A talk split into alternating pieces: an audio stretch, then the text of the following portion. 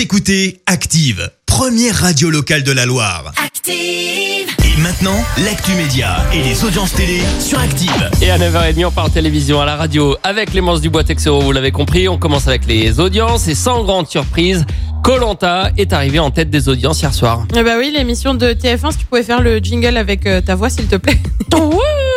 Yeah, yeah, yeah, yeah, yeah.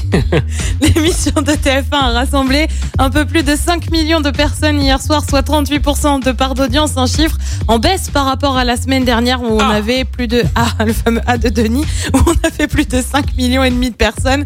Derrière leur télé, France 3 arrive en deuxième place avec la série Jugé coupable et puis M6 euh, complète le podium avec la série Ils étaient 10. Michel Saran est top chef, Eh ben ouais, le chef toulousain a décidé de quitter le jury, lui qui était présent euh, depuis 2015. Bah ouais, ça commençait à faire un certain nombre d'années. Alors c'est pas vraiment un choix hein, de Michel Saran. Apparemment, c'est M6 qui a décidé de changer le jury. C'est donc Glenn Viel qui va le remplacer. Il est le plus jeune chef 3 étoiles de France. La nouvelle saison de Top Chef, elle n'a pas encore de date de diffusion. En revanche, Objectif Top Chef va revenir sur M6 dès le 20 septembre. Et puis le 20 septembre aussi, Énergie 12 fait le choix de lancer un nouveau feuilleton. Son petit nom Influence. Vu le nom, tu te doutes Oui. de quoi on va parler eh ben, de la vie des influenceurs, bien évidemment.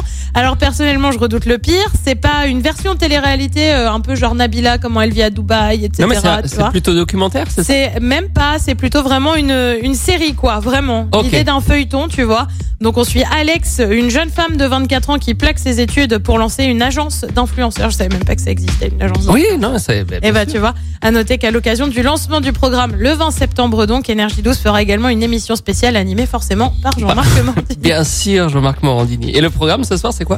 Et bah sur TF1 on retrouve la série Good Doctor, sur France 2 une série aussi avec Astrid et Raphaël, sur France 3 on prend la direction de la Polynésie française avec la carte au trésor, sur France 5 c'est le retour de la grande librairie et puis sur M6 et bah c'est le match France-Bosnie-Herzégovine, le coup d'envoi de la rencontre c'est à 20h45. Et pour en revenir à Top Chef, Michel Saran, c'est celui qui prépare aussi les plats dans les TGV. Les plats, ouais. Et ça, Oui, je peux vous le dire aussi, c'est c'est pas une réussite. Hein. Ah bah oui mais ça c'est un peu le problème.